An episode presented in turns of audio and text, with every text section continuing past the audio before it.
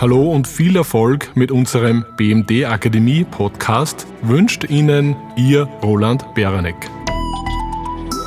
Guten Tag, mein Name ist Christoph Eisel. Herzlich willkommen zu meinem Podcast zum Thema Erfolg und Liquidität erfolgreich steuern. Erfolg und Liquidität sind de facto übergeordnete Zielgrößen, die kein Unternehmen vernachlässigen kann. Warum ist das so? Beginnen wir mit der Liquidität.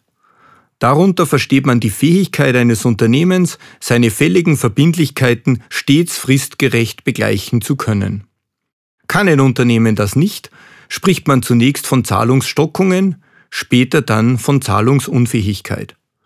Diese kann letztendlich geradewegs in ein Insolvenzverfahren führen. Unternehmen müssen daher diese Zielgröße besonderer Aufmerksamkeit schenken. Das geeignete Instrument dazu ist der sogenannte Finanzplan. Er stellt die Einzahlungen und die Auszahlungen gegenüber und ermittelt den Zahlungsmittelüberschuss oder auch einen Fehlbetrag der betrachteten Periode. Die Finanzplanung reicht meist über ein Jahr, sie kann aber auch heruntergebrochen werden auf Monatsbasis oder im Sinne einer kurzfristigen Liquiditätsplanung auch auf Wochenbasis erstellt werden. Die Kennzeichen aller dieser Positionen im Finanzplan ist der Zahlungsmittelfluss. Es werden also immer nur jene Geschäftsfälle berücksichtigt, die unmittelbar zu einem Zu- oder Abfluss von Geld, das heißt von Cash führen. Im Englischen spricht man daher häufig auch von der Zielgröße des Cashflows, also des Zahlungsmittel- oder Geldflusses. Ein reines Management bei Bankkonto reicht aber zur Unternehmenssteuerung nicht aus weil damit nicht ersichtlich wird, ob ein Unternehmen nun auch Gewinne erzielt, das heißt Erfolg hat oder eben nicht. Für die Steuerung des Gewinns benötigen wir eine sogenannte Gewinn- und Verlustrechnung, abgekürzt G&V. Diese stellt Erträge, das sind Umsatzerlöse, fakturierte Leistungen, aber auch sonstige Erträge und Aufwendungen, zum Beispiel für Material, Personal, oder Marketing, Versicherungen etc. gegenüber. Daraus wird schlussendlich dann aus der Gegenüberstellung der Erträge und Aufwendungen ein Gewinn oder ein Verlust ermittelt.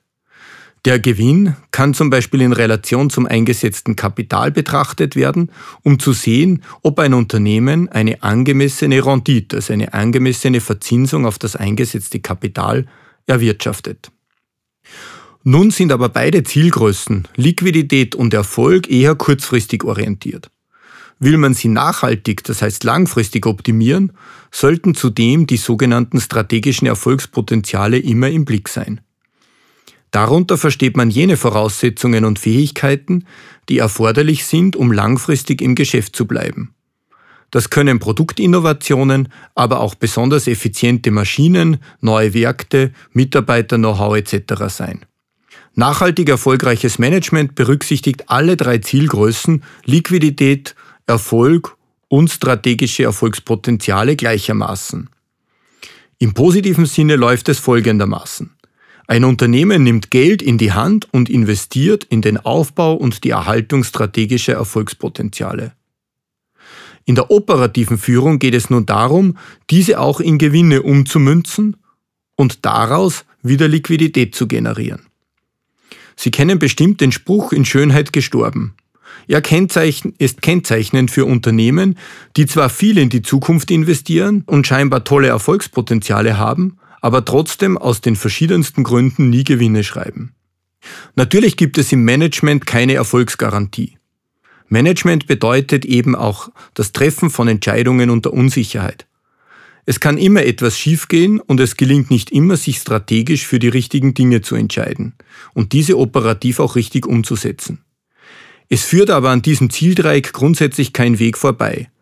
Die Abkürzung wäre, aus Liquidität direkt Erfolg zu machen.